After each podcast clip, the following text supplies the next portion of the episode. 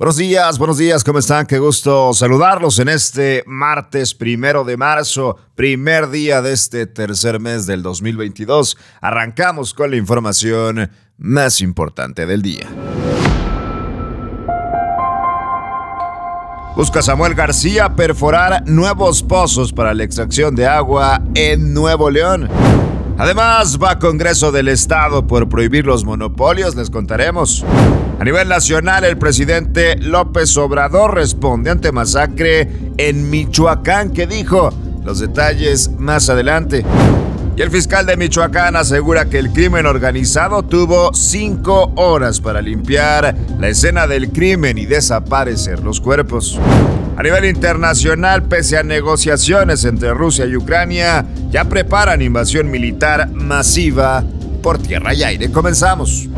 Qué gusto saludarte en este martes primero de marzo, listos con la información más importante del día y vámonos con este tema que ha sido constante en la situación de sequía en Nuevo León. El gobernador del estado, Samuel García, se reunió con Germán Martínez, director de Conagua, esto para pedirle acelerar la extracción de agua en pozos profundos de manera urgente. El mandatario estatal destacó la importancia de la construcción de la presa Libertad para atender la crisis de escasez que se enfrenta el Estado desde hace ya varios años, pero con una situación de emergencia particular en los últimos meses. Por último, García Sepúlveda afirmó que durante la reunión se entablaron acuerdos con el sector agrícola y privado para controlar su consumo durante los próximos meses, particularmente abril, mayo y junio. Así la situación de emergencia en Nuevo León con el agua. Se buscan opciones por todos lados. En otra información a nivel local, el Congreso de Nuevo León aprobó por unanimidad una reforma al artículo 24 constitucional, esto para prohibir los monopolios en el Estado. Esta reforma fue votada en segunda vuelta y propuesta, hay que recordar, por el exgobernador Jaime Rodríguez Calderón. Por su parte, el diputado local Héctor García, presidente de la Comisión de Puntos Constitucionales, señaló que la reforma es una homologación con la Constitución Federal, ya que esta prohíbe las prácticas monopólicas. Así el Congreso del Estado va contra monopolios en Nuevo León. Y vámonos a nivel nacional porque ya hubo respuesta del presidente de México, Andrés Manuel López Obrador, que se pronunció este lunes sobre la masacre donde 17 personas fueron puestas en fila para después ser fusiladas en el estado de Michoacán. El mandatario dijo que se continúa con la investigación de lo sucedido en esa entidad porque se han encontrado casquillos, manchas de sangre y bolsas con resto humano. Sin embargo, dice, no hay cuerpos. López Obrador también eh, dijo desear con toda su alma que no hayan sido fusiladas las 17 personas, a pesar de que hay imágenes y hay videos que así lo demuestran. Esto después de que fueron tomadas como rehenes afuera de un velorio. Cabe destacar, y es muy importante decir, que los crímenes, y particularmente los delincuentes del crimen organizado tuvieron alrededor de cinco horas para limpiar y desaparecer los cuerpos de estas 17 personas, según los reportes de las propias autoridades. Esto es lo que dice el presidente de México sobre la masacre en Michoacán. La situación luce complicada. Primero, eh, esperar a que tengamos la información, porque el reporte que nos eh, envió la em, Fiscalía de Michoacán y el gobierno de Michoacán es que no han encontrado cuerpos, sí eh, hay evidencias de que hubo un enfrentamiento, hay em, casquillos, eh, creo unos restos, pero no los cuerpos. Se habla en las redes sociales de 17 fusilados. Me llamó la atención porque eh, esas noticias por lo mismo, pues.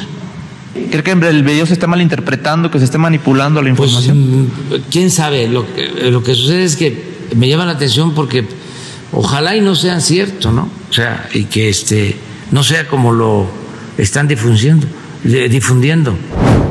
Y hay que recordar que en los últimos tres días la sumatoria entre los muertos que ha pasado en Ucrania, un país que ha sido invadido de manera militar contra México es realmente muy similar. En Ucrania han sido asesinadas 198 personas y en México 166. Parece ser un país constantemente en guerra. Hablamos del nuestro, por supuesto. Más tarde, la Fiscalía General del Estado de Michoacán informó que indaga la posibilidad de que una decena de cuerpos fueron retirados en camionetas tras la balacera que se registró entre grupos criminales. El fiscal Adrián López Solís informó que los elementos ministeriales solo encontraron este lunes estos cartuchos de arma de fuego, una bolsa con restos de masa encefálica, pero no los 17 cuerpos que se presume quedaron tras una balacera de cercanos, el criminal Alejandro G. alias El Pelón, quien fue interceptado por un grupo rival cuando acudió al funeral de su madre Elisa. La Fiscalía General del Estado añadió que al pelón lo señalan de ser un exintegrante de una célula criminal de Michoacán y que actualmente realizaba actividades ilícitas en Colima con un grupo delincuencial de Jalisco. Se informó que el fusilamiento de ayer se derivó por las rencillas de Alejandro G. con otro sujeto por desapariciones y homicidios de familiares en la zona limítrofe con Jalisco. Y por otro lado, el fiscal señaló que el piso donde se cometió el crimen había sido limpiado recientemente. Son las palabras del fiscal de Michoacán en esta masacre de verdad de terror. Como se informó, al llegar al lugar de los hechos no se localizaron víctimas, sin embargo, se detectó que el piso estaba recién lavado.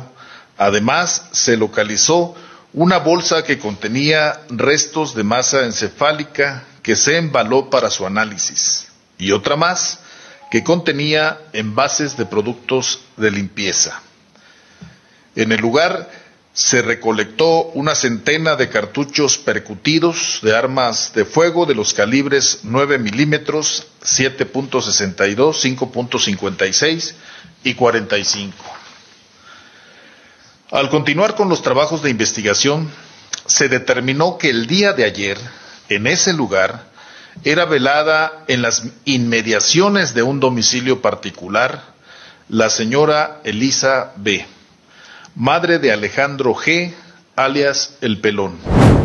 Y es martes, como todos los martes, el comentario editorial de Mariana Chávez. El pasado domingo 27 de febrero, un comando armado asaltó un velorio tomó de rehenes a un grupo de personas y las fusiló en la vía pública en San José de Gracia, Michoacán. Las estimaciones extraoficiales indicaban el lamentable fallecimiento de por lo menos 17 personas. Sin embargo, el hecho no logra ser confirmado ya que limpiaron la escena del crimen y desaparecieron los cuerpos. Esto con el fin de no dejar huella, sabiendo que la impunidad les dará un escudo protector. Lo acontecido en Michoacán fue propio de un día más en México. Pero a diferencia de los hechos violentos que azotan diariamente al país, la nota de lo sucedido en el velorio trascendió al existir un videográfico que muestra el fusilamiento. Probablemente, sin dicho contenido gráfico, la nota no hubiera cobrado relevancia, porque ya no impacta, ya no indigna, ya no sorprende. Lastimosamente hace tiempo que las notas que evidencian crímenes y exigen justicia dejaron de ser rentables. La violencia se adoptó como un modus vivendi para los mexicanos, en donde inconscientemente sabemos que impera el sálvese quien pueda. Pues la ausencia de una efectiva Estrategia Nacional de Seguridad Pública se hace evidente en todas las entidades federativas, mientras quien tiene las riendas del poder se mantiene al margen tímido y temeroso frente al crimen organizado. Cuando el poder ejecutivo de un país desestima un hecho violento como el acontecido, nos reconfirma que estamos solos en esta guerra silenciosa. Y ante ello, no podemos seguir dándonos el gusto de poseer una indignación selectiva por postureo ético. Es equivalente a seguir condenando nuestra realidad. Vámonos con información internacional porque este lunes comenzaron las negociaciones entre las delegaciones de Ucrania y Rusia, de acuerdo a reportes de las negociaciones que continúan con una posible segunda reunión en la frontera entre Bielorrusia y Polonia. Sin embargo, no se ha definido una fecha para ambas. Por otro lado, aunque existen estas negociaciones, fotos satelitales muestran un convoy de fuerzas rusas al norte de Kiev, la capital de Ucrania, que se extiende por 64 kilómetros, lo que ha avivado las preocupaciones de oficiales estadounidenses que en las próximas horas y en los próximos días la capital de ese país podría sufrir una invasión masiva. Las fotos de la empresa Maxar Technologies también eh, mostraban el despliegue de fuerzas terrestres y unidades de helicópteros de ataque en el sur de Bielorrusia. Pese a negociaciones, también se prepara invasión militar masiva por tierra y por aire. Hasta aquí la información más importante del día. Esto es Contraportada por Altavoz MX y yo soy César Ulloa, arroba César Ulloa G. Que tengas buen día.